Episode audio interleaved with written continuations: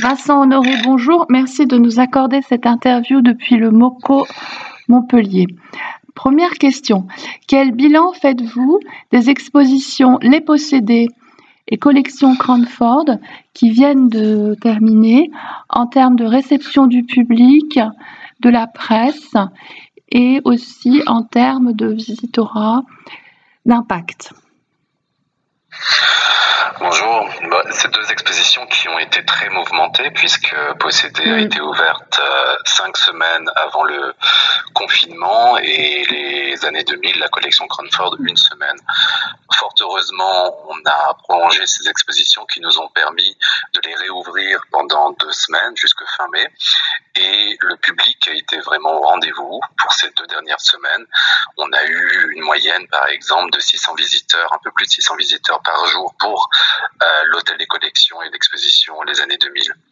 La presse a été aussi euh, au rendez-vous, la presse nationale. Malheureusement, la presse internationale n'a pas pu se déplacer pour voir les deux expositions.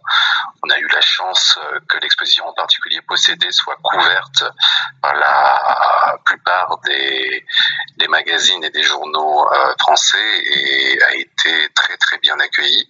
Je pense que c'est une exposition qui a eu un certain impact tant à cause de des artistes sélectionnés que du thème. Années 2000 a eu, aussi un très très bon accueil. Il est vrai qu'on y montrait euh, pour la première fois en France une partie d'une grande collection internationale avec des œuvres qu'on a la chance d'avoir montrées qui sont en général des œuvres d'artistes peu montrées en France. Je pense à Christopher Wool ou à Kealtov par exemple.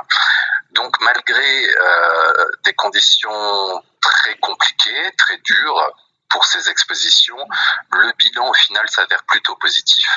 Le public, il me semble, a été euh, très réceptif à ces deux expositions, donc deux propositions qui ont eu lieu simultanément au MOCO, deux propositions assez différentes, l'une très muséale à l'hôtel et collection, l'autre davantage euh, expérimentale et avec une scénographie très présente.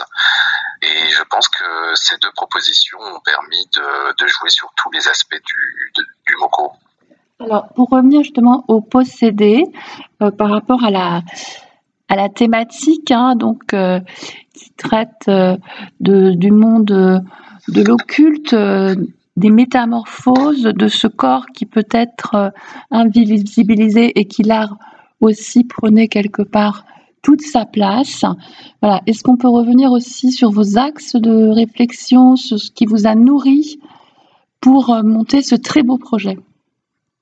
Bien sûr, en fait, il s'agissait d'une part de s'emparer de l'occulte, qui est donc un mot un peu valise, qui veut rien dire, si ce n'est ce qui est caché, et d'analyser pourquoi des artistes jeunes, souvent nés après les années 80, s'emparent de ce sujet pour euh, mettre en lumière des thèmes très contemporains, qu'ils soient ceux du féminisme, du décolonialisme et des théories queer. Et donc de se rendre compte, partant en fait du constat que euh, ces corps sont considérés comme déviants, sont invisibilisés, que l'occulte n'a de sens que performer, on tire les cartes, etc. Que ces corps deviennent performatifs et devenant performatifs euh, résistent à des normes sociétales. À partir de là, c'est comme ça qu'on a bâti l'exposition avec 27 artistes internationaux, tous médiums confondus, de la sculpture à l'installation, passant par la photographie et la vidéo, et euh, en imaginant une scénographie qui permettrait euh, non plus d'accueillir des visiteurs, mais de faire de visiteurs des acteurs même de l'exposition, une scénographie lumière, sonore et architecturale dans l'espace. Et on a euh, évidemment embrassé des motifs qui sont ceux de la sorcière, du prêtre vaudou, du chaman dans cette exposition. Très bien. Alors maintenant pour les expositions à venir, euh, donc il y en a trois Marlene Minter Allwet, Betty Tompkins War Materials et Cosmogonie alors Zinzou. Vous êtes commissaire donc pour les deux que j'ai cités en premier. Donc tout d'abord en ce qui concerne Cosmogonie Zinzou, donc euh, voilà, quel regard portez-vous sur cette collection, sur cette euh, démarche? Alors la collection euh, a ce site particulier que c'est une collection qui s'est bâtie d'une manière très organique, dans le sens où la plupart des œuvres ont été produites par la Fondation dans le cadre d'ateliers avec les artistes sur site au Bénin. Et pour ne pas que les œuvres disparaissent ou qu'elles quittent l'Afrique, la collection a décidé de les acquérir après la production. Ce qui fait qu'on a une, collection qui est tout à fait liée aux activités euh, pédagogiques de la Fondation. Ça va nous permettre euh, d'une part de faire un vrai voyage et une exploration d'une scène encore assez méconnue. Euh, on a par exemple très peu d'artistes euh, d'Afrique du Nord et assez peu d'artistes d'Afrique du Sud. C'est vraiment centré autour du Bénin. Et à partir de là, on a fait une exposition qui va se développer en plusieurs thèmes, en particulier par exemple le thème de l'identité, le thème de, des mythologies. Et on a fait plusieurs plateaux. Euh, euh, pour montrer une partie, une petite partie de, cette collection fabuleuse. Donc on a très hâte euh, d'ouvrir en juillet, on ouvrira l'exposition le 2 juillet. Alors maintenant, en ce qui concerne euh, Marlene Minter, donc l'origine de cette exposition, c'est la première fois en France qu'elle sera exposée aussi largement. Alors c'est la première fois en France que Marilyn Minter est exposée. C'est une artiste historique qui commence euh, dans les années 70, une artiste qui travaille beaucoup euh, à partir de, du corps de la femme et qui déconstruit le regard masculin sur le corps de la femme, particulier avec euh, de grands formats. Donc l'exposition au MoCo n'est pas une rétrospective, c'est une exposition qui a été constituée par l'artiste pour le MoCo, pour laquelle elle va s'emparer du thème de la baigneuse, donc un thème qui traverse l'histoire de l'art, en particulier l'histoire de l'art masculine, puisque les baigneuses ont été beaucoup peintes par les hommes. On pense par exemple à Degas. Et elle renverse en fait cette problématique en faisant de grands formats de peinture émaillée sur métal. Et ça a quelque chose d'assez phénoménal dans l'appréhension de la peinture.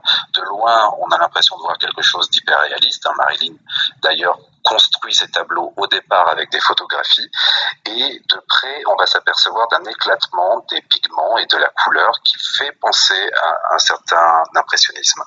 C'est une exposition remarquable, j'en suis très heureux d'ailleurs et on va montrer aussi dans une salle l'activisme de Marilyn qui s'est beaucoup engagée pour la cause des femmes, pour euh, la cause de choisir quoi faire de son corps et l'éducation sexuelle.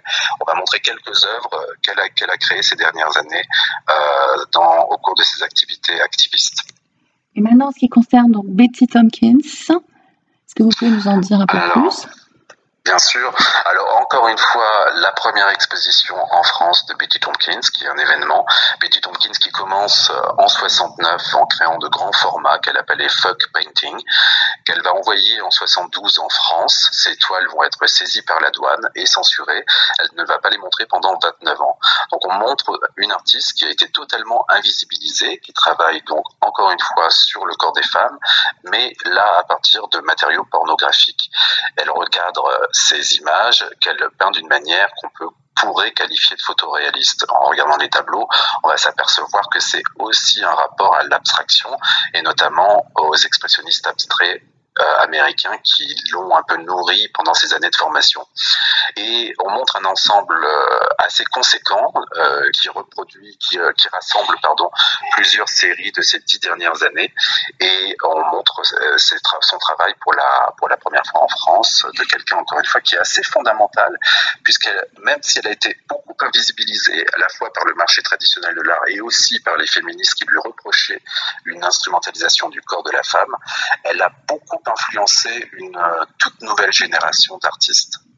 en ce qui concerne la phrase, la frise chronologique, c'est un petit peu maintenant aussi une, euh, une marque de fabrique hein, à laquelle vous tenez. Ça a été donc le cas pour euh, les années 2000. c'est extrêmement pertinent de le faire en parallèle des expositions. Donc, comment est-ce que vous allez la construire? Alors c'est peut-être mon côté un peu trop pédagogue d'aimer les frises chronologiques, mais il se trouve que ces deux artistes peintres hein, commencent en 69, toutes les deux. Et donc on, va, on, va, on commence la frise chronologique en 69.